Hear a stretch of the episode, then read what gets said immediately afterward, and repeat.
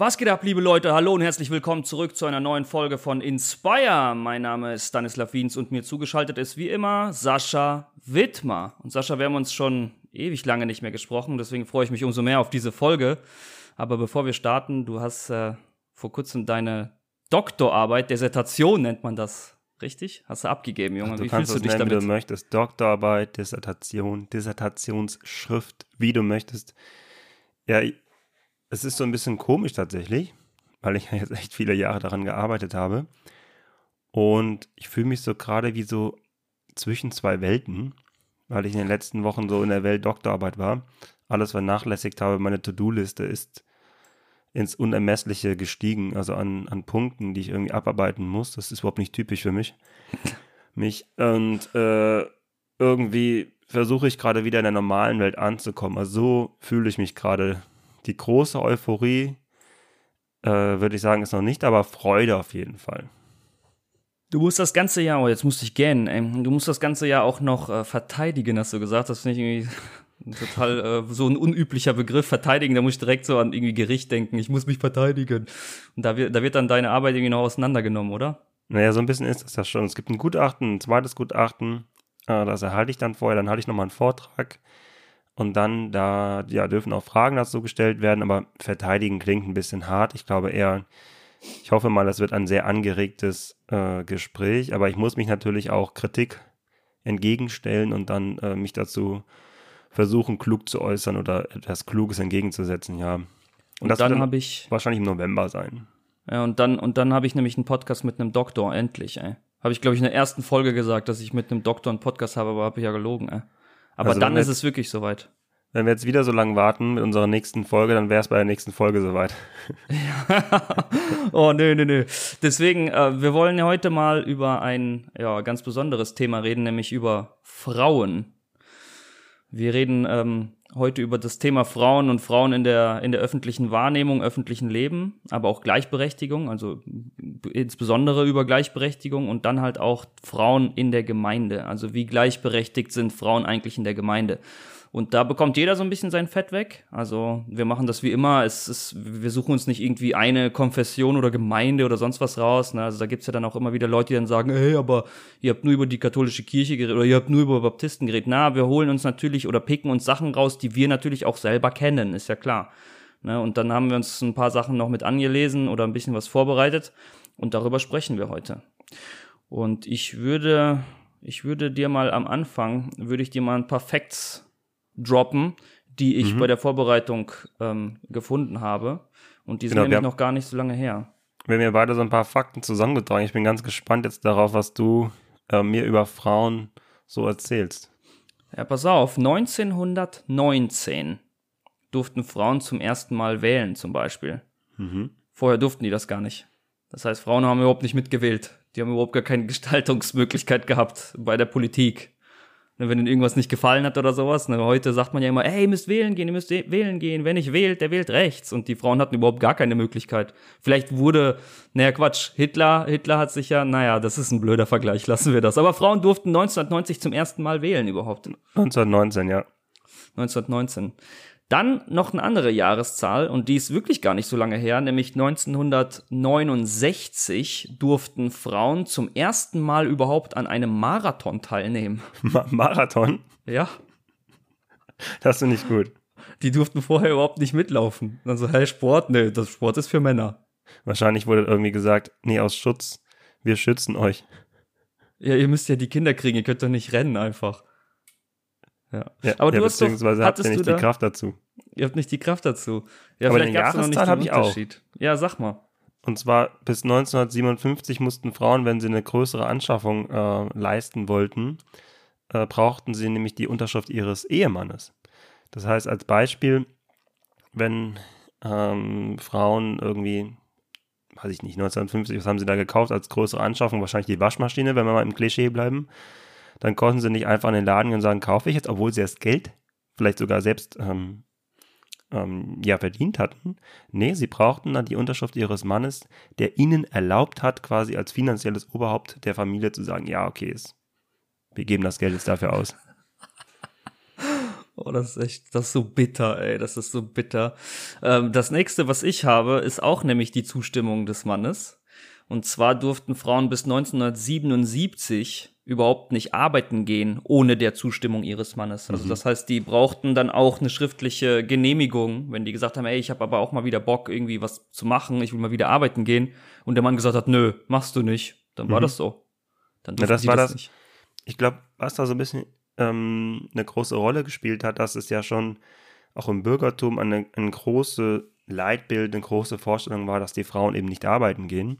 Das war aber lange Zeit auch nicht umsetzbar, ähm, weil das finanziell nicht funktioniert hat. Aber so in den 60er, also 1960er Jahren, ist plötzlich so ein Wohlstand über Deutschland hereingebrochen, äh, dass plötzlich wirklich gesagt werden konnte, meine Frau bleibt zu Hause und kümmert sich um die Kinder. Und in, in dieser Zeit sind dann auch so zwei Begriffe groß geworden. Einmal die Rabenmutter. Eine Rabenmutter war so ein Begriff, der quasi in Deutschland groß geworden ist, äh, wurde verwendet, wenn berufstätige Frauen sich ungenügend um ihre Kinder gekümmert haben.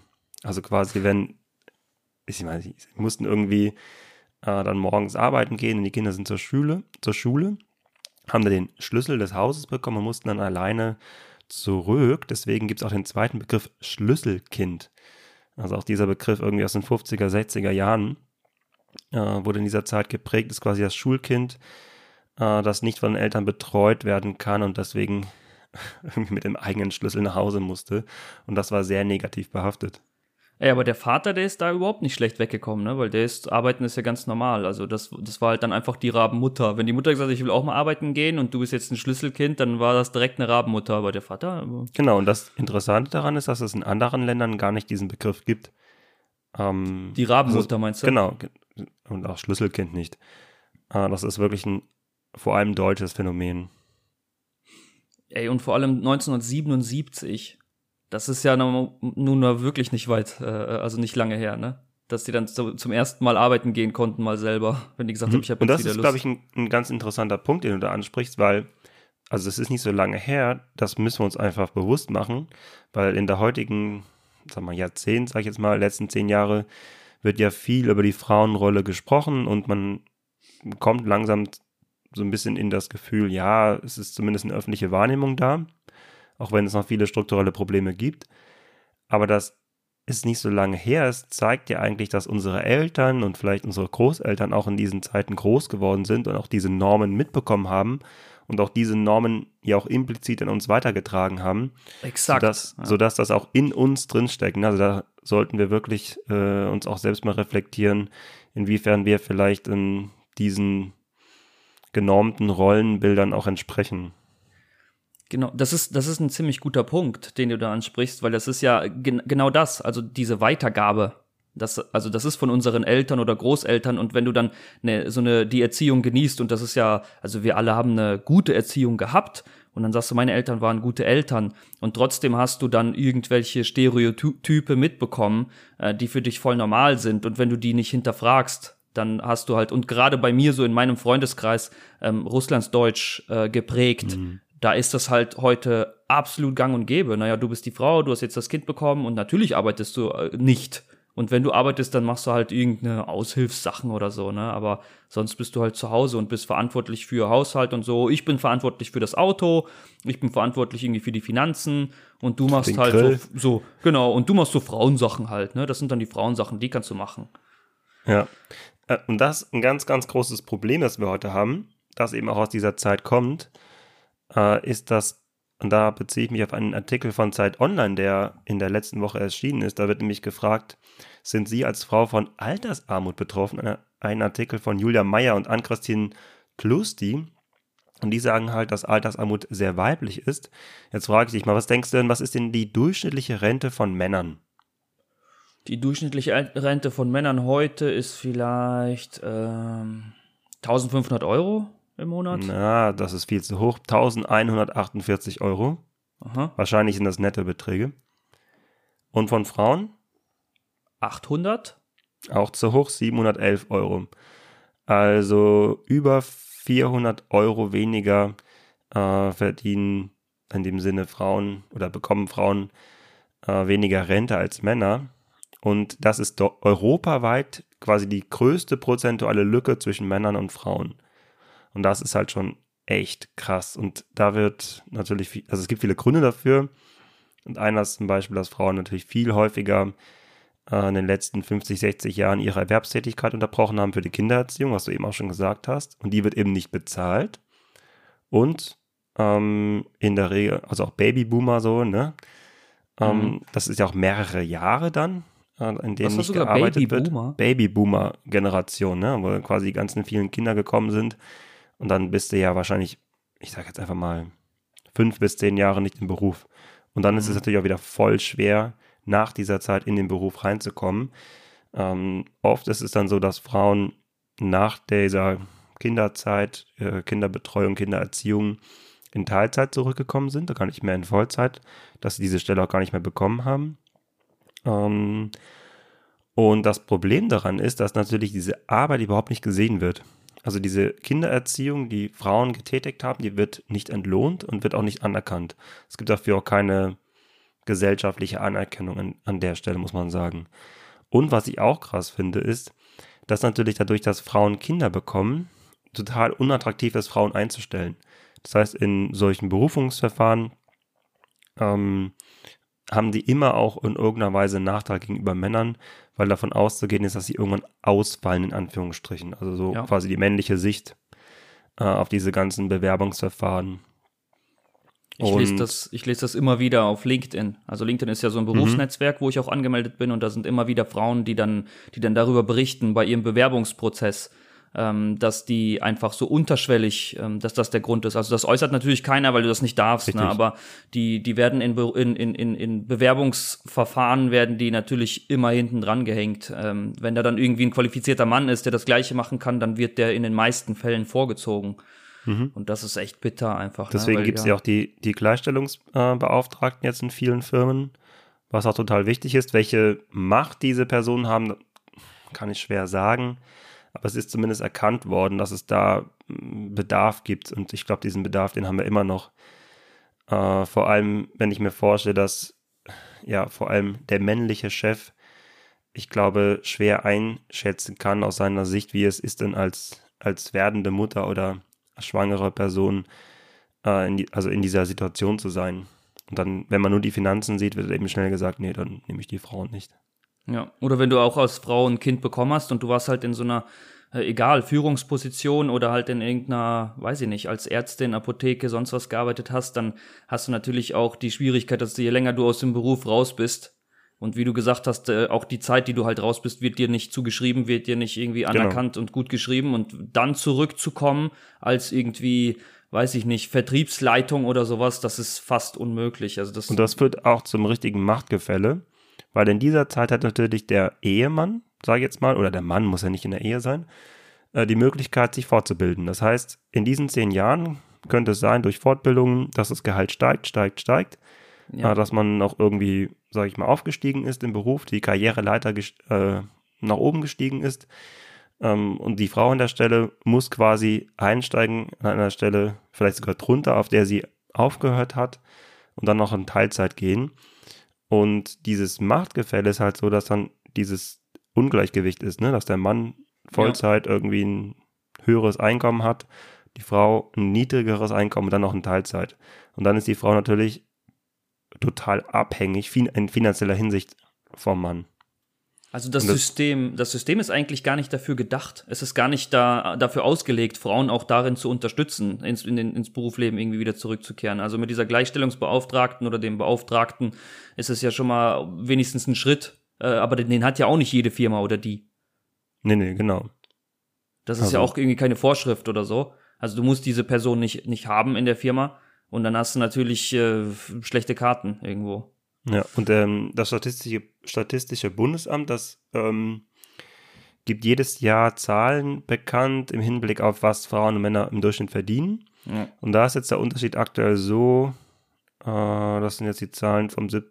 März diesen Jahres, dass Männer im Durchschnitt 18% mehr verdienen als Frauen.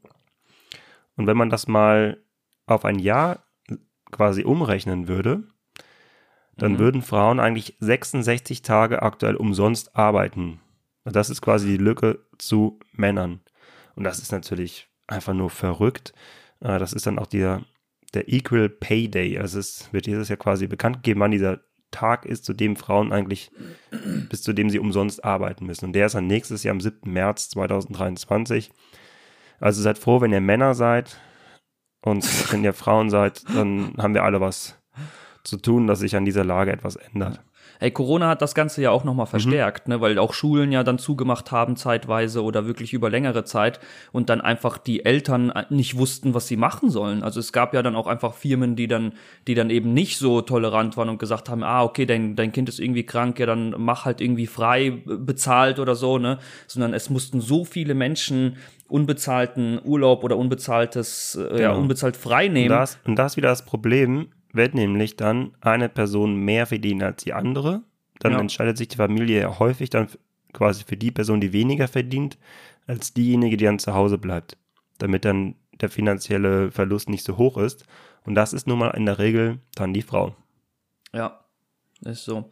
Hey, diese Gleichstellungspersonen, nenne ich die jetzt mal, die, die bräuchten vielleicht auch Gemeinden.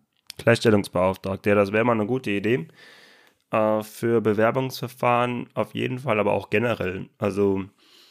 Um einfach mal zu gucken, wie das Gefälle ist zwischen Mann und Frau in Gemeinden. Also egal, katholisch, evangelisch, frei evangelisch ist erstmal ja egal. Ich, an der Stelle völlig egal, weil in Leitungspositionen äh, gibt es wirklich sehr, sehr wenige Frauen. Da kannst du so, also katholische Kirche ja sowieso, ne? Aber äh, auch freie Gemeinden, also Freikirchen sind da wirklich, kommen da glaube ich nicht so gut weg, wenn man die Zahlen mal erfassen würde.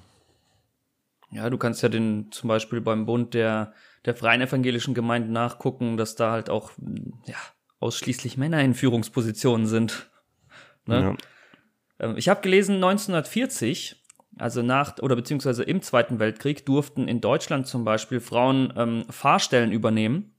Ähm, ah, also, -hmm. wie nennt man das? Pfarrerin dann? Durften Pfarrerin ja. sein, weil es einfach keine männlichen Kandidaten gab. Mhm. Weißt du, die haben dann gesagt, naja gut, wir haben halt, wir haben halt keine Männer, dann dürft ihr halt auch mal. Also ansonsten, ihr dürft eigentlich nicht, aber wir haben halt keine Männer, was soll ihr machen? Ja, dann könnt ihr das halt machen, dann ist okay. Aber nach dem Krieg gab es dann keinen Anlass mehr.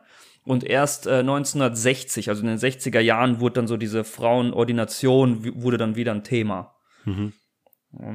Äh, aber noch eine letzte Zahl, und die finde ich eigentlich am krassesten. 1997, was ja jetzt wirklich gar nicht lange her ist, also da waren wir ja auch schon längst geboren ähm, war nämlich die Vergewaltigung in der Ehe nicht strafbar.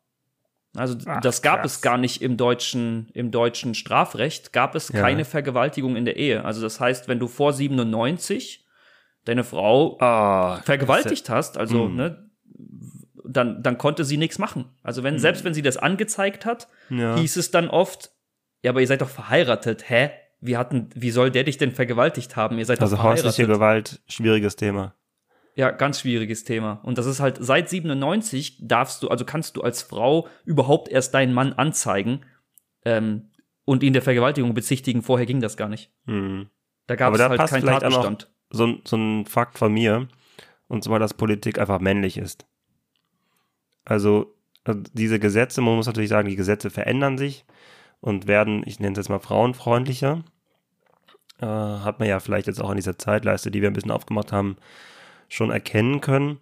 Aber nichtsdestotrotz äh, ist die Frauenquote im aktuellen Bundestag immer noch bei, ich sag nur bei 34,8 Prozent, auch wenn die Tendenz immer weiter steigend ist, muss man schon sagen. Also äh, ich glaube, die geringste Zahl war irgendwann mal 72 mit 5,8 Prozent. Mhm. Also richtig krank.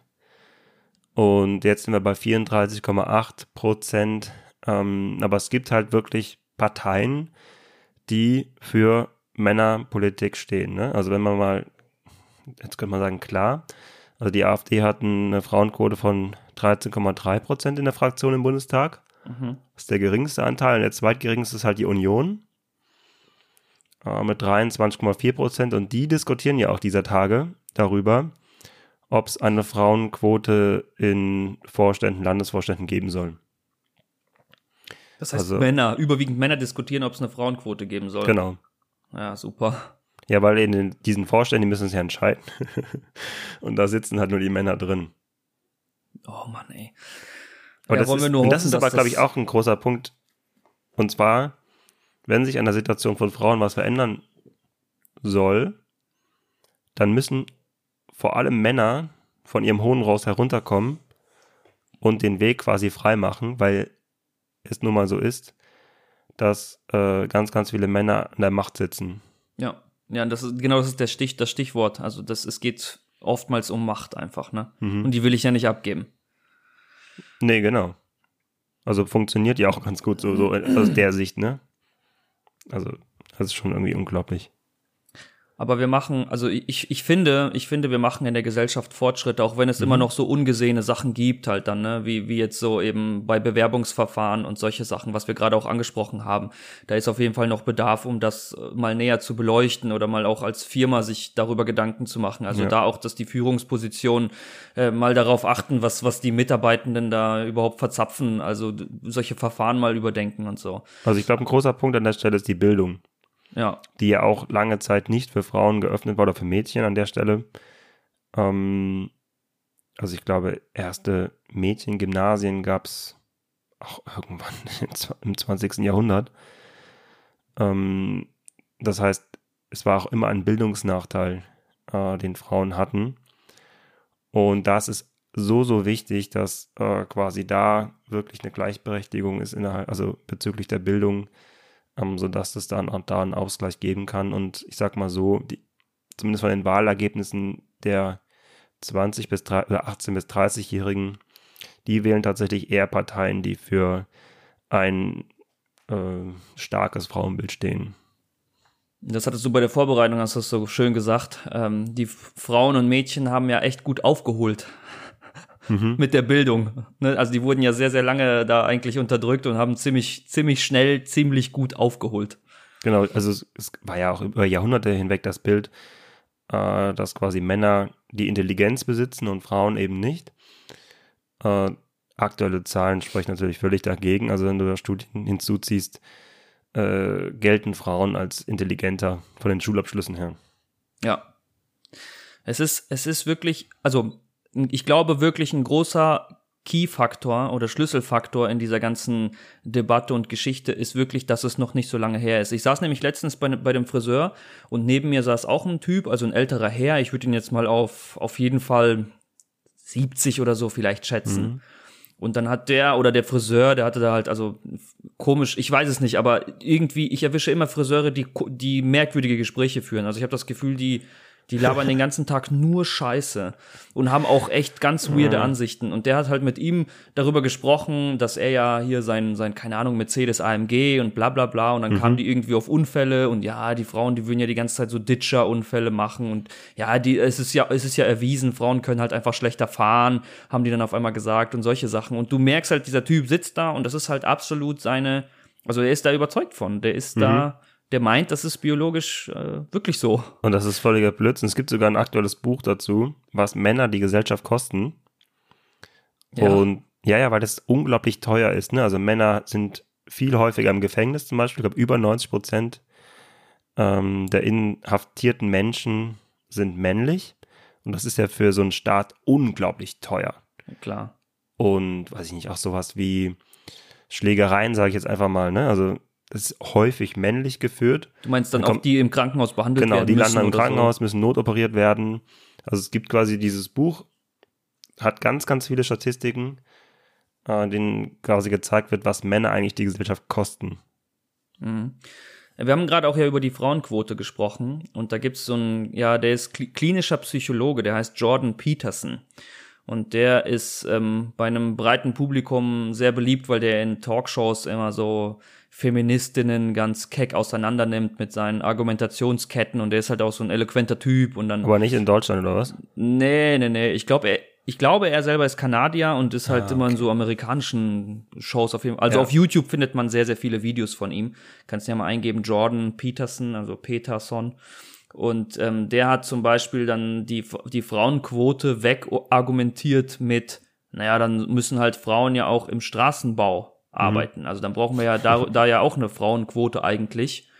Und ähm, seine Argumentation war halt, ja, ihr wollt Gleichberechtigung, aber diese Gleichberechtigung, die artet halt aus in Gleichstellung. Und eine Gleichstellung ja. kann es ja nicht geben, weil wir nun mal biologisch und wie auch immer unterschiedlich sind, was mhm. sich ja auch nicht wegdiskutieren lässt. Und deswegen sind Männer dann im Straßenbau tätig und Frauen halt eher weniger.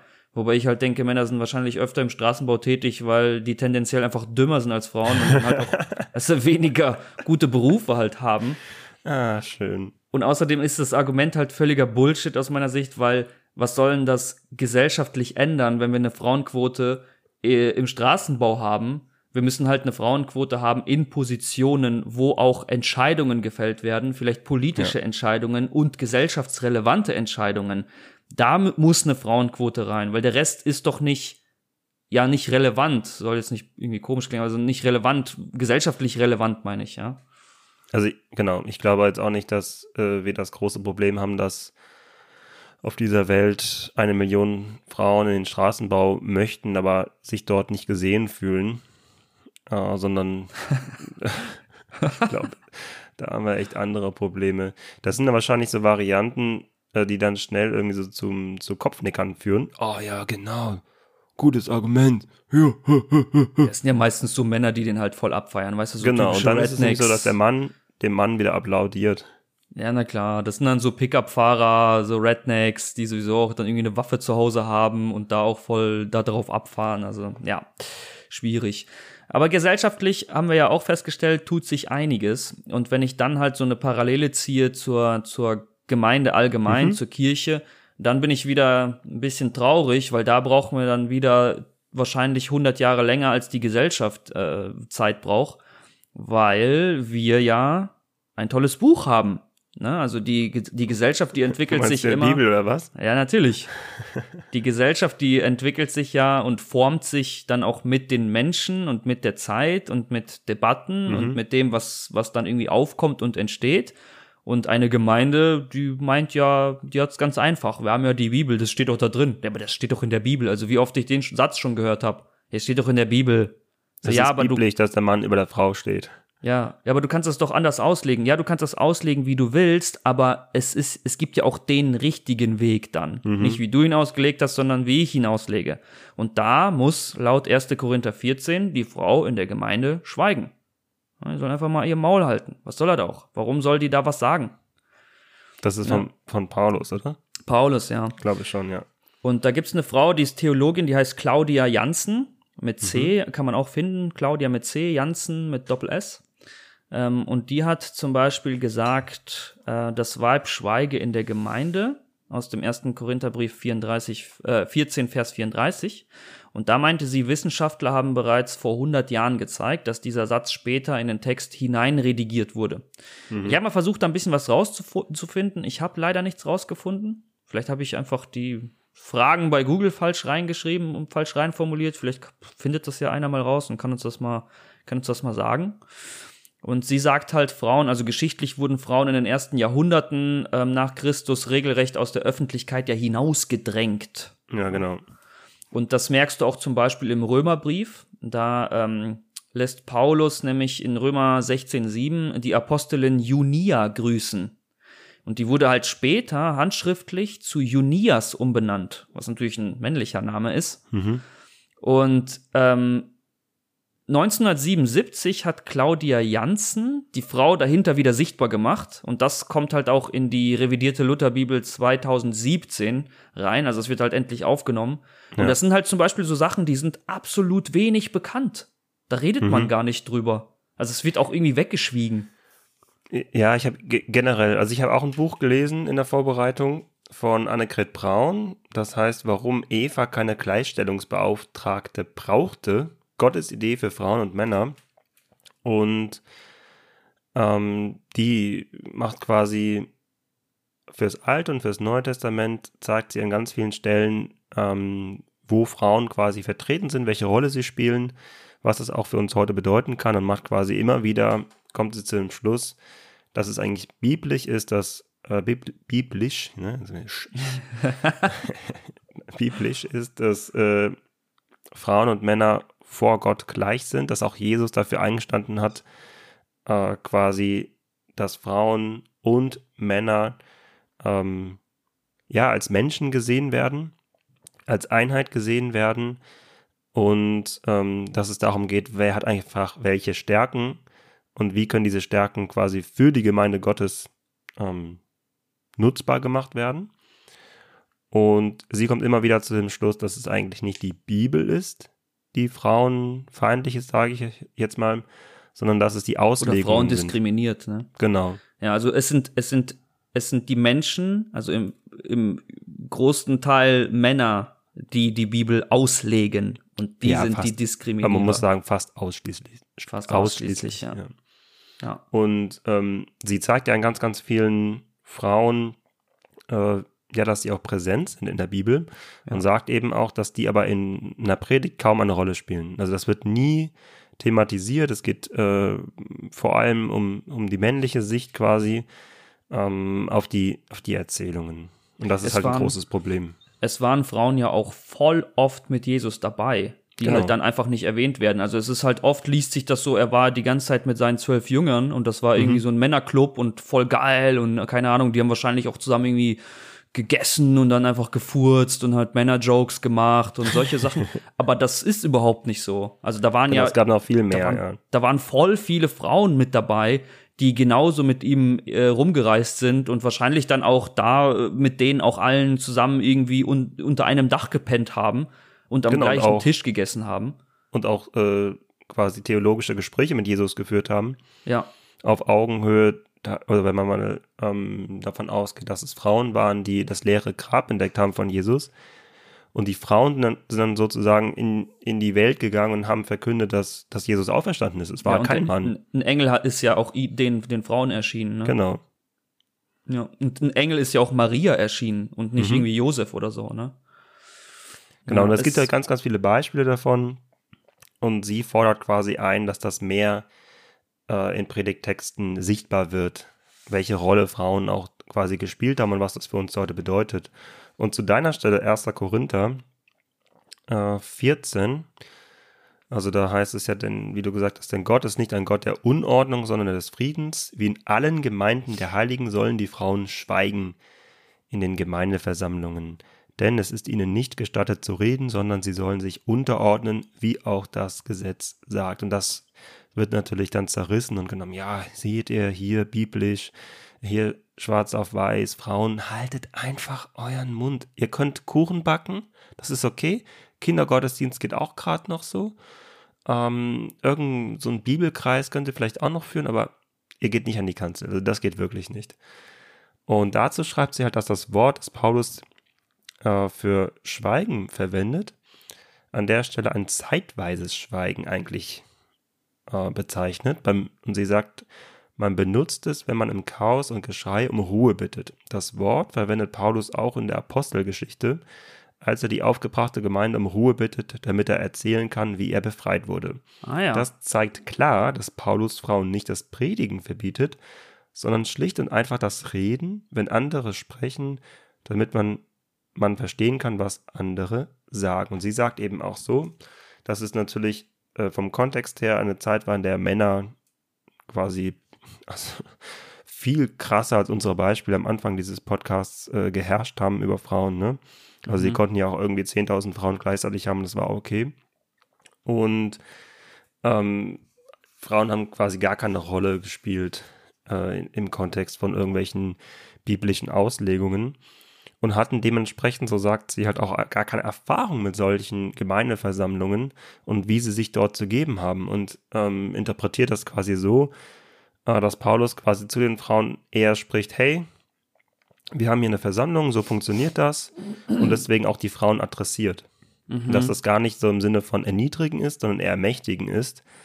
Ähm, ja, im Sinne von, ich sage euch jetzt mal kurz, so und so ist das. Und das ist wichtig. Ähm, und deswegen adressiert er hier die Frauen.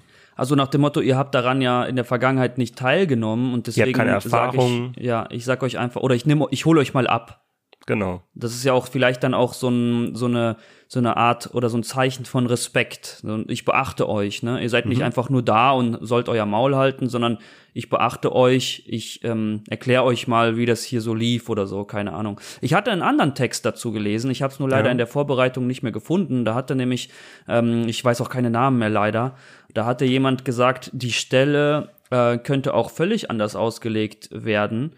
Ähm, es hieß nämlich, oder, oder er meinte, dass Paulus das eigentlich zu allen gesagt hat und auch dieses Frauen wurde erst nachträglich dann da verändert, mhm. quasi im Text. Und das war da vorher gar nicht drin, so nach dem Motto. Weiß ich nicht, ich habe ich hab mich damit dann auch weniger beschäftigt, aber es ist ein interessanter Punkt. Leute beschäftigen sich halt damit viel, viel mehr und versuchen dann solche Sachen auch rauszufinden. Und ähm, eine andere Theologin, die Daniela Mailänder, die setzt sich zum Beispiel für eine feministischere Bibelbetrachtung ein. Und das finde ich mhm. ein sehr interessantes Thema, weil die, die sagt halt, also so nach dem Motto Gott der Vater, warum nicht auch Gott die Mutter? Ah, okay, ja. Wobei also, das ja total biblisch wäre, zu sagen, Gott die Mutter. Also wir hatten ja vor, weiß ich, wenigen Jahren ja auch ähm, die Jahreslosung, in der Gott als Mutter äh, quasi ja, dargestellt ist. Mhm.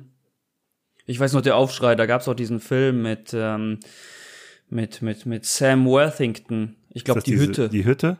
Die, ja. die Hütte, ne? Wo die Frau ja. als, äh, die Frau, wo Gott als äh, schwarze Frau dargestellt wurde. Mhm. Und da gab es ja auch so, also es gab ja schon auch so einen kleinen, einen kleinen Aufschrei, so, ey, was soll das? Wie könnt ihr? Was ist das denn? Äh, Diversity, aber hier hört das auf und so, ne? Ähm, da merkst du dann, wie, wie aufgeladen dann doch solche Themen sind. Also ich finde es super wichtig, sowas anzusprechen und anzuschneiden und dann halt auch die Debatte zu ertragen. Also wenn ihr ist, ich, ja. Also ein ganz starkes Stereotyp, das vorherrscht, ist eben Gott ist männlich. Gott ist ein Mann. Ja, und da sagt die Daniela Mailänder, sagt, es ist theologisch grob falsch, eine rein männliche Sicht auf Gott und die Welt voranzutreiben. Mhm. Das führt in Hierarchiegefälle, die nicht Gott gewollt sind. Genau. Und aus dem Grunde glaube ich eben auch an der Stelle wieder, um mit der Annegret Braun zu sprechen, es braucht halt mehr Predigttexte dazu, um diese Stereotype zu dekonstruieren. Ne, also quasi das aufzumachen, zu sagen, ja, das ist irgendwie vorschnell, zu sagen, Gott ist männlich.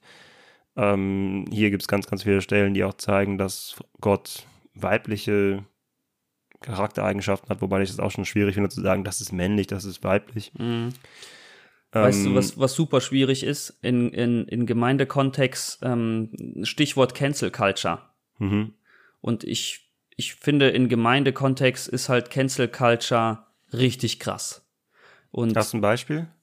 Naja, ein Beispiel war ja jetzt ähm, hier der, ähm, wie heißt der denn? Mit, mit, der heißt Benz, glaube ich, mit Nachnamen. Da hatten wir auch schon ah, mal drüber gesprochen. Ja. Der hat ja darüber gepredigt, äh, ob Gott homophob äh, sei oder ja. generell über Homosexualität und auch Homosexualität in der Bibel und ob das äh, in christlichen Kreisen überhaupt okay ja. ist.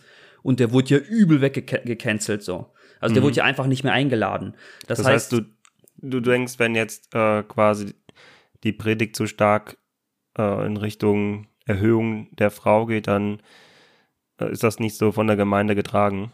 Genau, also ich glaube, hm. ich glaube einfach, dass viele, weil ich möchte ja auch die Männer, die in so Predigtpositionen sind oder Gemeindeleiter oder auch Pastoren oder sowas ja auch ermutigen, äh, mit der Folge jetzt einfach, guckt euch das doch mal einfach an.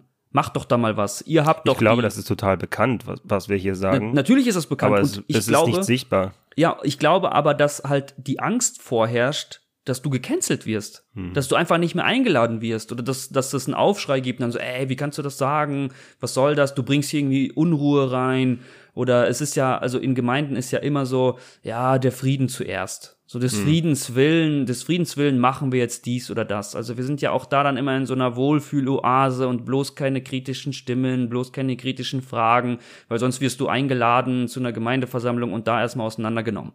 Aber es kommt ja immer auch darauf an, wie man es rüberbringt. Also man, man kann ja auch kritisch ähm, sich beziehen oder auf irgendwas Stellung beziehen und das aber auch, sage ich mal, mit einer Art Grundhaltung, die jetzt nicht äh, quasi 80 Prozent der Menschen, die dem jetzt zuhören, ausschließt, sondern auch so ein bisschen mitnimmt. Ich würde es mir wünschen. Ich würde es mir wünschen, dass das öfter auf die Agenda kommt. Einfach egal wo, bist du in der FEG, bist du in der katholischen Kirche oder sonst wo. Es ist halt schwierig, aber es lässt sich definitiv umsetzen. Es lässt sich vorantreiben. Und deswegen. Die Frage ich, ist halt, ist das Thema, ne? ich frage, also was ich mich zum Beispiel frage, ist, warum gibt es heute eigentlich immer noch Gemeinden, in denen Frauen nicht predigen dürfen? Hm. Und ich frage auch mal im Kontext der FEG, also einer freien evangelischen Gemeinde, warum gibt es im Bund der freien evangelischen Gemeinden, die sich alles Mögliche auf die Fahne schreiben, warum gibt es dann da Gemeinden, die damit durchkommen? Die sagen, bei uns predigen keine Frauen. Genau, und, wir und da wird überhaupt nicht nachgehakt. Ein. Ja. Da wird, das wird überhaupt nicht geahndet, sag ich jetzt mal. Also ich müsste doch eigentlich sagen, Leute, ihr seid hier in einem Bund hm. und der Bund schreibt das auch vor. Und wenn ihr das nicht macht, dann könnt ihr kein Teil mehr von diesem Bund sein. Und da finde ich, sind wir in einem FEG-Kontext jetzt, um darin mal zu bleiben, sind wir viel zu Larifari und überlassen viel zu viele Sachen und vor allem, ich finde, das ist eine wichtige Sache, einfach der freien, ja, das ist halt so, wie die das auslegen. Das überlassen wir jeder Gemeinde im Einzelnen. Hm. Ja, geht gar nicht klar. Entschuldigung, ja, ist, geht gar nicht ja, klar. Das ist ja immer so eine Sache, welches Zeichen man noch senden möchte, ne? Und wahrscheinlich hast es, wie du gesagt hast, dass ähm, da jetzt auch nicht zu viel Unruhe gestiftet werden soll. Und ich kann mir halt auch vorstellen, dass auch auf Bundesebene es gar nicht klar ist, wie dort dazu Stellung bezogen wird. Und dass eben dann in dieser Diskussion, die wahrscheinlich sehr unterschiedliche Positionen zum Vorschein bringt, dass daraus geschlossen wird, dass man das eben frei oder offen lässt. Ich glaube, es ist halt auch oft einfach die Angst, wie gesagt, einmal vom gecancelt werden und das zweite Mal, das sind ja dann auch, wie soll ich die denn nennen, solche Klär Kleriker, ist das das richtige Wort? Oder halt einfach Theologen, weiß ich nicht. Also Menschen, die davon leben. Ja, also nicht wie ich, ja, der jetzt irgendwie arbeiten geht und dann halt irgendwie freiwillig da irgendwo mitmacht in einer Gemeinde und irgendwas ja, macht. Ne? Sondern das sind ja Menschen, die sind abhängig davon. Die verdienen ja ihren Lebensunterhalt und der kann sich ja natürlich nicht leisten, wenn dann irgendwie die Gemeinde sagt, Alter, wir wollen dich hier nicht mehr als, weiß ich nicht, Pastor oder sonst was oder wollen dich nicht mehr hier, dass du nicht mehr hier predigst und so, ja. Wie soll Aber das wenn denn? doch, wenn doch irgendeine Kirche oder Gemeinde, sag ich mal, sich zu irgendwas positioniert, also ja. sag mal, irgendeinen Text herausgibt zu, zu irgendeinem aktuellen gesellschaftskritischen Punkt oder wie auch immer, dann ist es ja dann doch häufig so, dass es eben der Vorstand macht und der ist halt männlich dominiert. Ne? Also da hast du ja wieder das, das gleiche Problem. Das heißt, dass an der Stelle die Bibel durch die Brille der Männer gesehen wird, dort durch Männer ausgelegt wird, die sich dann eben zu Frauen äußern sollen. Und das funktioniert halt irgendwie so semi bis schlecht. Ich glaube, weil wir auch wirklich sehr, sehr tief eingefahren sind in unseren Strukturen. Du siehst es ja, also es ist ja, es ist ja kein gemeindespezifisches Problem. Ich finde, du siehst es in der Gesellschaft, vor allem auch in der Industrie. Also mhm. es, es verfolgt einen ja ständig. Das haben wir schon immer so gemacht. Und es funktioniert doch. Also so never change a running system, bla bla. So die Scheiße. Und da Veränderungen reinzubringen in etwas, wo schon jemand sagt, mm. der in mhm. einer Führungsposition sitzt, ey, das haben wir schon immer so gemacht und das funktioniert, ist halt super schwierig. Und das ist natürlich auch in der Gemeinde. Ich empfinde das als sehr herausfordernd und sehr schwierig, ähm, da in einen Diskurs zu gehen, wo Leute auch mal einfach ihre Schädeldecke aufmachen und sagen, ich lasse auch mal zu, ich lasse auch mal andere Gedanken zu und ich höre auch mal jemand anderem zu. Das artet meistens aus in, nein, das kannst du nicht sagen, das steht doch ganz klar in der Bibel, das ist doch alles blöd, nee, nee, das, das müssen wir unterbinden, das kann so nicht. Und das geht mir einfach tierisch auf den Sack, hm. muss ich ganz ehrlich sagen. Das geht mir tierisch auf den Sack. Was mir ja auf den Sack geht, ist, dass es ja überhaupt nicht biblisch ist. Das heißt, ähm, auch wenn man in die Schöpfungsgeschichte blickt und äh, die wird ja auch oft genutzt, um, um Frauen eher klein zu machen. Aber da wird ja auch ganz klar beschrieben, äh, dass Gott Mann und Frau als Einheit, als eins geschaffen hat. Und ähm, da wird ja aber dann auch oft gesagt, die Frau soll dem Mann halt helfen. Also die ist ja als Unterstützung da so. Ja, die Gehilfin, ja, ja. ja, ja. Was völliger Blödsinn Der Sidekick. Ist. Das, das wird nämlich dann gepredigt, das andere nicht. Ja. Und das Problem, das ich sehe, dass es eigentlich unsere Pflicht ist als Christen, dass wir für das, für das wir Verantwortung tragen, wir tragen, äh, wenn man mal die Jahrhunderte zurückblickt, ja auch die Verantwortung dafür, dass die Kluft zwischen Männern und Frauen so groß ist. Also haben wir jetzt doch auch die Verantwortung dafür, diese Kluft wieder zu schließen. aber wenn immer nur quasi ähm, kultivierte Praktiken wieder und wieder gekaut werden, äh, dann funktioniert das halt nicht. Dann handeln wir halt nicht biblisch, sondern wir handeln sehr, sehr menschlich und reproduzieren uns Oder selbst. sehr männlich. Ja, an der Stelle männlich. Es ist ja auch viel bequemer zu warten, bis der Druck von außen so hoch ist, dass man halt reagieren muss, was ja die katholische Kirche schon seit Jahrhunderten macht. Ähm, Naja, und dann wird sich halt irgendwie auch nur auf den kleinsten gemeinsamen Nenner geeinigt. ja, genau. Und, das, und das wird dann als Fortschritt gefeiert. Ja, klar. Es wird ja dann einfach ein bisschen ausgeschmückt, dann darf die Marketingabteilung da nochmal irgendwie ran und dann wird gesagt, hier, guck mal, ey, wir sind voll fortschrittlich, Mann. Genau, Was dann wollt wird ihr denn? irgendwo, so, wird irgendwo so eine Randgruppe gebildet. Frauen in der katholischen Kirche oder sowas. Ähm, oder was weiß ich. Bund, Frauen, FEG, wie auch immer das dann heißt. So, das gibt es sogar. Ähm, aber wirklich sichtbar ist es halt nicht. Ey, die Mühlen in der Gemeinde malen langsam. Diesen Kacksatz kann ich einfach nicht mehr hören. Verpiss dich mit diesem Satz. Also das, da, das ist doch, das ist doch einfach nur ein, eine, wie soll ich sagen, das, also du verurteilst dich damit einfach nur selber zur Untätigkeit. So, ja, hey, ist halt langsam, ist halt so, da müssen wir mal durch, da müssen wir Ja. durch. Und das, obwohl in dieser Problematik eine ganz, ganz große Chance auch besteht für, für Kirche und Gemeinde und Glaube an sich wieder äh, groß zu werden. Denn, also, wie krass wäre es denn, wenn solche strukturellen Probleme wie dass Männer mehr verdienen als Frauen auch von der Kirche angegangen wird, dass die sich ganz klar positionieren dazu, dass das so nicht geht, äh, dass man das mit der Bibel auch nicht so nicht darstellen könne, äh, dass die quasi die Kirche auch aus sich heraus zeigt, äh, wie Gleichberechtigung funktioniert und das quasi als Vorbild für eine Gesellschaft dient, dann glaube ich, dann wäre es so so ein so eine Aufbruchstimmung, die dadurch entstehen könnte, dass eben auch viele, ja dann vor allem mehr Frauen, auch wieder Lust verspüren, äh, vielleicht in so einer Gemeinde mitzuarbeiten, beziehungsweise überhaupt ähm, den Eindruck haben, gesehen zu werden. Denn wenn nämlich Bibelauslegung immer so männlich ist, dann könnte man ja auch die Frage stellen, ja, für was brauchen wir eigentlich die Frauen in der Kirche? Naja, die müssen doch irgendwie auf die Kinder aufpassen in Ah, der stimmt. Zeit. Und Den natürlich, Kuchen. genau, du hast es selber gesagt. Den Kuchen, wenn, man, wenn was gefeiert wird. Ostern oder sonst irgendein Kram, da müssen doch dann die Frauen auch den Kuchen mitbringen. Es ist, es ist, Ja, und ich, wenn ich jetzt noch ein Klischee reinhaue, dann irgendwann muss die Gemeinde ja auch putzen, ne? ja, also wir brauchen eigentlich in der Gemeinde eine Gleichstellungsbeauftragte oder eine Gleichberechtigungsbeauftragte. Also da, glaub, die ja, an du der brauchst Position. Eine ganze Stabsstelle. Ich glaube, du brauchst eine ganze Stabsstelle, also nicht nur für das, sondern dann kommen wir auch zu den Themen, die wir vorher mal besprochen hatten, auch hier Homosexualität, Transgender und so weiter. Also da, da muss irgendwie muss da was passieren. Da muss da muss jemand hin, der sich der sich der Sache annimmt und der mal ein Auge darauf wird, wirft und dann auch mal ein paar Leute zum Schweigen bringt, ähm, Hm. die zum Schweigen gebracht werden müssen einfach. Ja. Ähm, Ja, und da das wäre so ein, so, so ein schöner Wunsch von dir, ne? Ja, natürlich. Ich meine, ich hatte, ich hatte mich auch mal unterhalten und dann ähm, sagte die Person zu mir so, ja, aber du, ähm, also du wendest das Gleiche ja an, wie quasi die, die Leute das die ganze Zeit machen. Also die Leute sagen, wir wollen, wir wollen progressiv, progressives Denken nicht hören. Mhm. Und du sagst dann auf der anderen Seite, verpisst euch mit die Mühlen malen langsam. Du willst die Leute ja dann auch nicht hören. Ja, Und okay. ich habe die Mhm. Leute genug gehört. Weißt du, was ich meine? Ja. Ich habe sie jahrelang Ja, Das ist gehört. schwierig. Es reicht ja dann auch.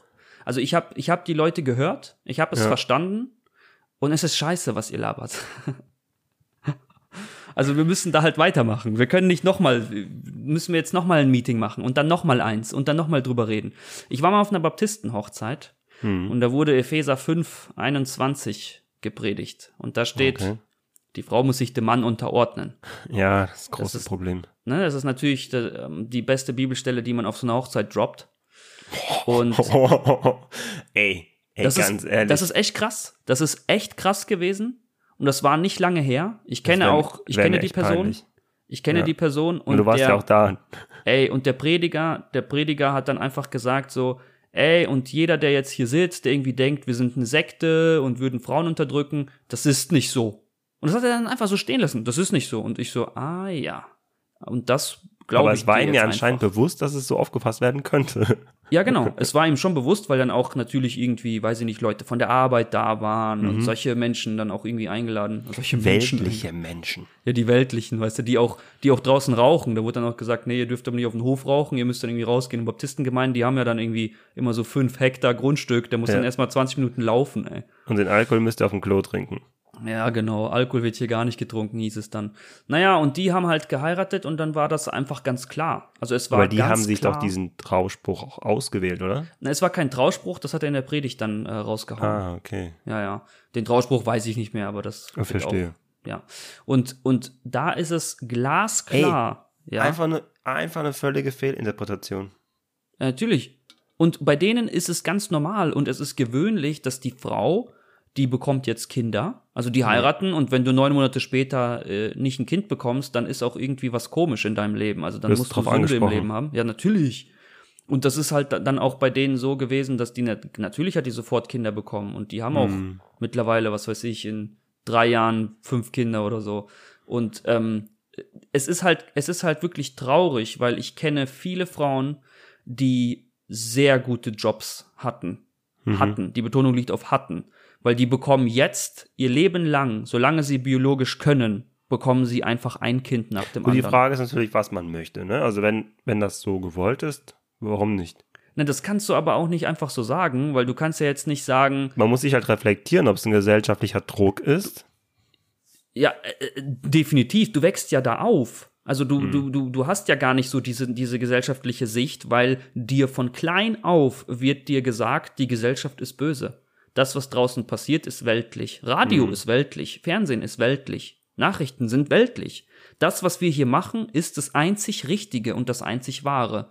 Und deswegen kannst du dann auch denen nicht die Verantwortung geben und so, ey, du hast es dir ausgesucht. Nein, du bist da, du bist eine Geisel. Das ist, ist halt echt ein sehr, sehr schwieriges Thema. Mhm. Und ich finde halt generell, es ist halt, Ja, aber das ist ein Beispiel. Ne? natürlich, das ist nur, natürlich, das ist ein Beispiel.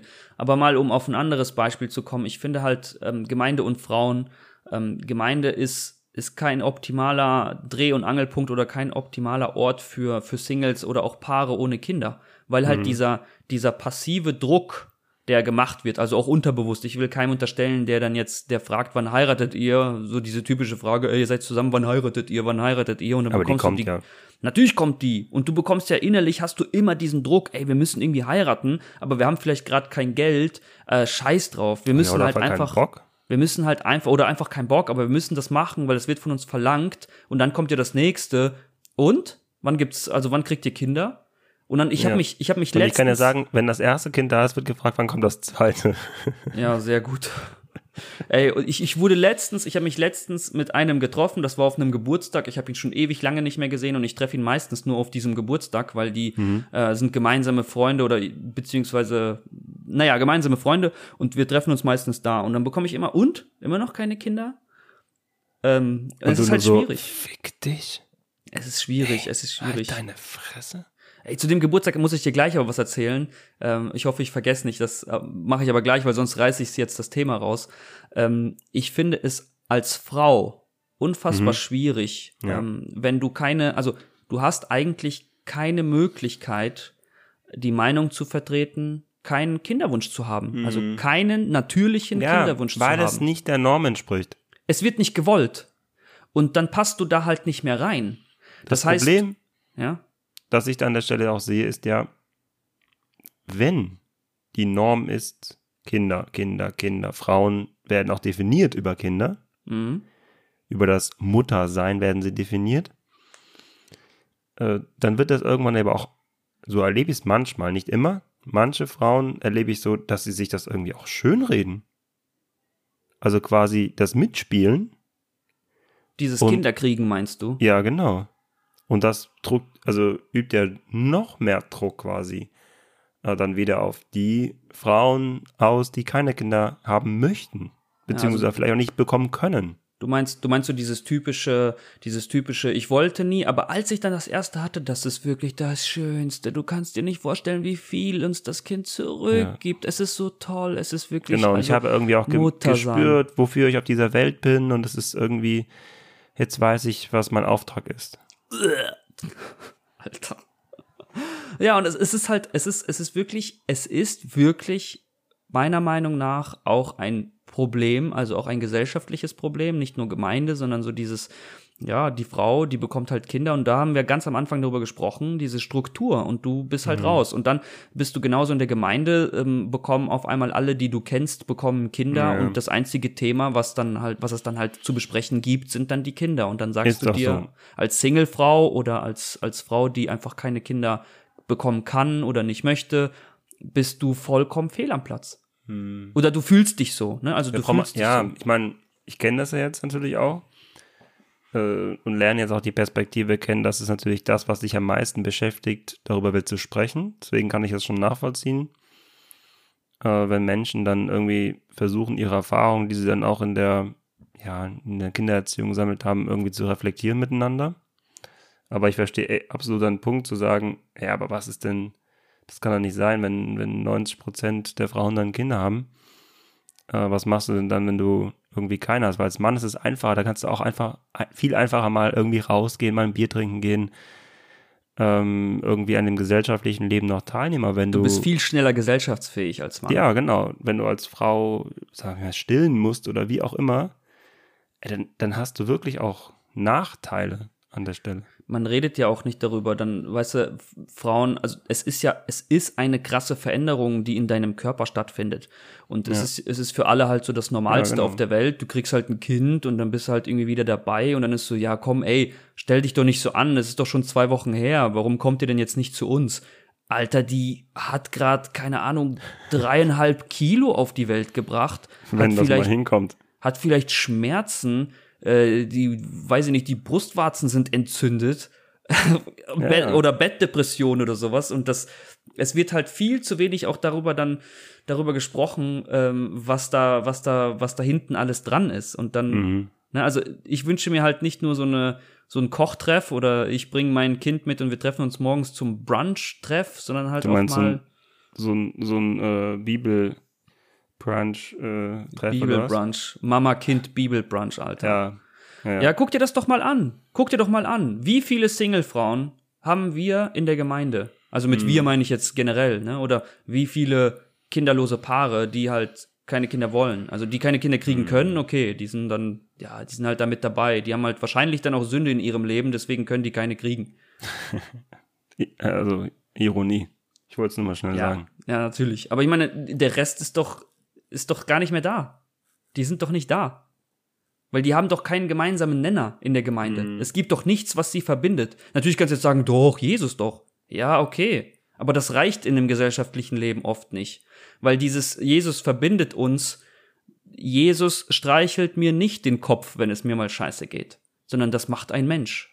Ja. Und da habe ich dann, ne, ich brauche Kontakt, ich brauche Freunde, ich brauche Leute, die die gleichen Interessen haben, mit denen ich über Fußball oder über, mhm. weiß ich nicht, sonst was reden kann. Naja, das ist dann schon sehr schwierig. Ey, es hat mir sehr gut gefallen. Ich habe mich echt gefreut, dass wir, dass wir uns wieder zusammengeschaltet haben und jetzt schon fast eine Stunde miteinander gequatscht haben. Ja. Ähm, ich, gibt es gibt, so ein paar Punkte, die, die du jetzt am Ende nochmal herausstellen möchtest, so kurz und knapp? Naja, ich würde gerne den Punkt rausstellen, dass ähm, bitte, also auch Männer, die sich das jetzt anhören und vielleicht in irgendwelchen Positionen in der Gemeinde sind, wo sie halt predigen oder Pastoren sind oder oder oder. Traut euch doch, traut euch doch auch diese Themen mal anzusprechen in Predigtexten, also dieses gendergerechte gendergerechte Bibelsprache oder so, nennt es wie ihr es wollt. Ihr habt jetzt ja ein bisschen auch ähm, Feuerholz mit dabei bekommen, vielleicht auch mal selber nachrecherchieren ähm, einfach mal trauen, einfach mal dran gehen an die Sache. Ich glaube, es würde die Gemeindelandschaft nachhaltig verändern und nachhaltig prägen auch. Mhm. Hast du noch einen Punkt? Also ich würde auf jeden Fall herausstellen, nochmal, dass es aus meiner Sicht nicht die Bibel ist, die Frauen diskriminiert, sondern die Art und Weise, wie die Bibel ausgelegt wird und das eben von Männern, dass die Bibel von Männern ausgelegt wird und das aus diesem Grunde ja schnell auch zum Kurzschluss führt, die Bibel ist einfach nur obermännlich, also dass man da quasi nochmal unterscheidet. Und was mir halt auch echt wichtig ist, nochmal zu betonen, dass gerade in Gemeinden sind die Männer, wie du sagst, in der Leitung und es liegt an den Männern, quasi Frauen auch äh, den Weg zu bereiten, weil sonst kommen wir da nicht hin. Ähm, und da dann, äh, will ich nochmal zurück zu Annegret Braun, die hat es so ein bisschen sinngemäß gesagt, damit Gleichberechtigung entstehen kann, müssen Männer dies auch unterstützen, denn sie sind an der Macht. Und das wäre so, glaube ich, ein ganz großer Punkt, äh, den ich setzen würde. Und der kleinste Nenner reicht nicht. Der kleinste Nenner reicht mir nicht. Nee. Hey, aber ich habe versprochen, noch ganz kurz die Story zu erzählen am Ende von dem Geburtstag. Ach so, also ich da, dachte, wo ich, du, du wirst mir die privat erzählen, aber jetzt bin ich gespannt. Ja, ich erzähle ich, ich erzähl die allen. Wir waren auf diesem Geburtstag und natürlich waren da sehr viele Kinder. Ähm, und auch der Typ, der mich dann gefragt hat, hey, und habt ihr wieder Kinder und so. Also es war ein cooler Abend. Ich bin, ich bin an dem Abend bin ich der Fahrer gewesen, also ich habe kein Alkohol getrunken dementsprechend. Und ähm, wir hatten uns dann ähm, echt gut amüsiert. Und wie gesagt, da waren viele, viele Kinder ähm, und da war ein kleiner Junge, der war, ja, ich würde mal schätzen, so acht, acht mhm. und sein Bruder war zwölf vielleicht. Und die Eltern äh, waren so in meinem Alter, also paar und 30, vielleicht Mitte 30 oder sowas. Und ähm, du hast so richtig bei diesem, bei dem Vater von ihm hast du richtig gemerkt, ja, so richtig Bock auf die Jungs hat er jetzt nicht. Der hat sich da halt schön einen weggeballert, mhm. hat sich so richtig einen weggesoffen und war dann da die ganze Zeit auch so, weißt du, diese typischen russischen Flüche, war die ganze Zeit russisch am Fluchen, auch vor den Kindern und hat da so rumgebrüllt so ein bisschen. Und hat sich dann darauf verlassen, dass die Frau sich um die Kinder kümmert oder was? Nee, die war genauso wie der. Also die hatte auch oh, gar nicht. Und die, ja, und die Kinder, die sind dann da draußen rumgerannt. Und ich hatte irgendwie, weiß ich nicht, ich habe den Kleinen mir angeguckt und der sah so traurig aus, weil mhm. der, ähm, also die anderen, da waren noch kleinere Kinder, die sind dann irgendwann pennen gegangen, also die wurden schlafen gelegt und dann ähm, rannten die da halt irgendwie noch rum und da war so ein Ball, ähm, aber so ein, so ein, weißt du, so ein Gummiball, was weiß ich, so, kennst du diese, diese Gummibälle, ja, die man ja. im Pool immer benutzt, aber nicht die mhm. ganz leichten, sondern schon ein bisschen was schwerer, also hier so, keine Ahnung, Anna und Elsa und der ja, ja, wenn, wenn nichts kaputt gehen soll, muss man die nehmen. Genau. Und die haben äh, äh, draußen am Grundstück, äh, haben die, das ist schön ummauert. Und das ist dann halt, keine Ahnung, zehn Meter lang. Und da habe hab ich dann mit dem Jungen angefangen, mit dem Ball zu spielen. Ich spiele ja gar keinen Fußball. Also ich habe früher mal ein bisschen Fußball gespielt, aber ich kann das überhaupt nicht. Also auch wie man schießt und so. Mit so Bällen ist es noch einfach, ne? Mhm. Und dann haben wir uns den Ball halt die ganze Zeit zugeschossen. Also hin und her, hin und her, hin und her. Ich habe mit dem bestimmt ungelogen anderthalb Stunden Ball gespielt. Was?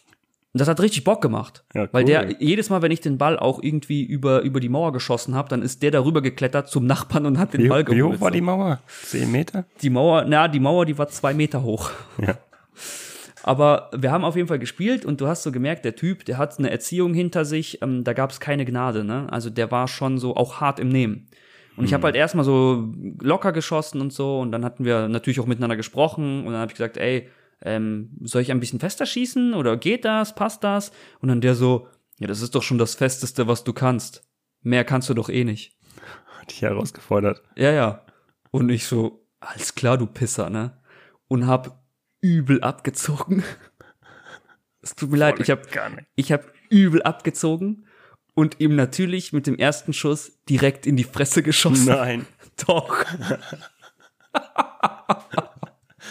Du hast in die Fresse gestopft. Ey, das war so laut. Das war so laut und er so, weißt du, du hörst so, du hörst das so klatschen, so und er so, ah! Und ich so, boah, scheiße, Alter. So, ey, alles klar, alles klar. Und, und er mit der Schulter dann so, weißt du, er wollte nicht mal mit der Hand an sein Gesicht, sondern einfach so mit der Schulter an die Wange, weil ich habe ihn genau auf die Wange getroffen. Mhm. Und er so mit der Schulter, nee, geht schon, tut nur ein bisschen weh. Und dann haben wir einfach weitergespielt. Er wusste wahrscheinlich, welchen Spruch er davor gedrückt hat. Ey, das hat so gut gepasst, weil er hat in dem Moment gesagt, ich schieße und treffe ihm direkt ins Gesicht. Ey, das war, aber es war nicht gewollt. Also wie gesagt, ich kann halt einfach nicht spielen. Ne? Ich habe nicht gezielt oder so. Das war einfach absolut Snipe-Schuss genau in den Kopf. Ey. Ach ja, und an dem Abend ähm, hat Vera ihr Handy verlegt und dann kam irgendwann ähm, eine Frau und meinte so, ähm, hat jemand vielleicht sein Handy im Klo verloren. Im Klo. Und wäre so, äh, scheiße, mein Handy ist nicht da. Und dann so, ja, das Handy liegt im Klo und da wurde drauf gekackt. Nein. Ja, Mann. Oh. Wer, also War das dann die Frau, die gesagt hat, da liegt eine Nein, nein, nein, nein, nein. Also das war mit Sicherheit einfach irgendein Kind. Also das sind ja, da sind Kinder rumgelaufen von allem Alter so, ne? Also aus allen Altersgruppen. Oh, Und ich könnte mir halt vorstellen, ich könnte mir halt vorstellen, wenn du mit vier Jahren einfach aufs Klo gehst, dann kackst du halt, egal ob da irgendwie ein Handy drin liegt oder Klopapier oder so. Ach du Schreck. Und eigentlich ist das Handy wasserdicht. Das ist ein iPhone 10, aber ich glaube, die Scheiße hat's halt nicht ausgehalten. Also es ist ausgegangen und geht auch nicht mehr an. Also da muss ich nochmal Uh. zu Apple fahren, ob ich mir da irgendwie ein Backup retten kann oder so. Oh, da empfehle ich diese, diese Kügelchen, die jetzt immer da in diesen Testkits drin sind, äh, von diesen Corona-Schnelltests. Die sind ja dafür zuständig. Feuchtigkeit Äh, die aufzunehmen. Feuchtigkeit ja, das kenne ich, das kenne ich. Wir haben das auch in Reis gelegt, also es geht an, aber Mhm. der Display hat ähm, auf jeden Fall Schaden genommen, weil der ist dann auch so grün und so. Also ich muss auf jeden Fall irgendwo hin, wo die mir vielleicht die Daten noch retten können. Ja, Naja. So viel dazu. Also das war der Geburtstag, das war die Geburtstagsstory. ja. Und Sascha. ich glaube, wir brauchen noch mal so ein paar Kategorien. Also jetzt können wir, Leute, schaltet aus, wenn ihr keinen Bock mehr habt, aber soll ich dir noch sagen, wir brauchen mal so ein paar Kategorien. Also sowas wie Fragen, die ich dir schon immer mal stellen wollte, um sie selbst zu beantworten. Weißt du, Ja. stellst, stellst dir einfach eine Frage, weil du eigentlich selbst Bock hast, darüber zu sprechen. Und eine Frage wäre nämlich, das wollte ich schon immer mal sagen, es hat nie gepasst, gibt es ein christliches Lied, das du richtig scheiße findest? dass du so findest, wie so ein Handy, auf das draufgeschissen wurde. Äh, puh. Du hast bestimmt eins. Genau, ich habe da nicht ein Beispiel vorbereitet. Und da gibt's dieses Kinderlied. Sei ein lebendiger Fisch, schwimme doch gegen den Strom. Schwimm, schwimm, schwimm. Ja, genau. Und, die, und all, wenn ich es so miterlebe, alle Kinder, die jubeln und singen das so richtig krass mit und das macht so viel Freude. Aber dieser Text, das finde ich so schwierig zu sagen, dass Christen quasi gegen den Strom schwimmen. Und Was ist die das? krassesten Mitstromschwimmer? Also was ist denn das für ein Bild? Also warum sollte ich denn als Christ gegen den Strom? Das habe ich nicht verstanden. Und ich finde es irgendwie auch komisch, dass das so gesungen wird. Weil ich kenne das auch aus meiner Kindheit. Das habe ich schon in, im, ähm, im Kindergottesdienst gehört. Ja, ich ihr, auch. Ihr, ihr seid Fische und ihr müsst irgendwie gegen den Strom schwimmen. So, das suggeriert dir doch das Bild, alle anderen, also das ist doch anstrengend und alle anderen sind irgendwie gegen das, wofür du stehen willst, gegebenenfalls, oder andere sehen dich da drin. Also das finde ich sehr Ja, da problematisch. kommen wir, da kommen wir halt wieder zu dem Bild, was wir auch schon mal diskutiert hatten hier im Podcast. Ich als Christ stehe auf jeden Fall eine Stufe über dir. ja. Also ich, ich Also- schwimme ja gegen den Strom. Ich habe die Wahrheit ich finde erkannt. das überhaupt nicht, also ich würde diesem Bild gar nicht nachfolgen wollen. So, es ist überhaupt nicht, gar kein Vorbild, so diese Metapher. Es ist überhaupt nicht erstrebenswert. Ja. Vor allem nicht als so ein popliger Drecksfisch. naja, Es gibt genug Fische, die gegen den Strom schwimmen. Das muss ich nicht, ich nicht das sind machen. Lachse und Forellen oder sowas, ne? Nee, Ach, Lachse, da gibt's- Lachse. Also ein Lachs auf jeden Fall. Ja, sei ein Lachs, ey. Schwimm mit den anderen Lachsen. Weil, wenn man doch gegen den Strom schwimmt, dann sollte man sich doch vielleicht mal Gedanken machen, warum die anderen die entgegenkommen. So denke ich dann. ja. Mach dir doch, Das ein wie auf einer. Autobahn, wenn du so ein, so ein Falschfahrer bist. Du denkst die ganze Zeit, "I- die Idioten. Aber vielleicht solltest du dir mal Gedanken machen, warum sie dir entgegenkommen auf der Autobahn. Sehr gutes Bild. Oh Mann. Sascha, damit würde ich das äh, abmoderieren, unsere heutige Folge. Ja, ich will am Ende, ganz am Ende will ich noch eine, ein Zitat aus dem Buch von Anneke Braun äh, zum Besten geben und damit Schieß los. abschließen. Okay, liebe Leute, auf Seite 225 steht. Wenn heute immer noch behauptet wird, dass es eine gottgewollte Aufgabenverteilung zwischen den Geschlechtern gibt, dann können sich die Verfechter vielleicht auf kirchliche Traditionen berufen, aber keinesfalls auf biblische Wahrheiten. Statt blindlings kulturellen Mustern nachzurennen, sollten wir das tun, was in der Bibel wirklich steht. In diesem Sinne, liebt euch. Liebt euch. So nämlich.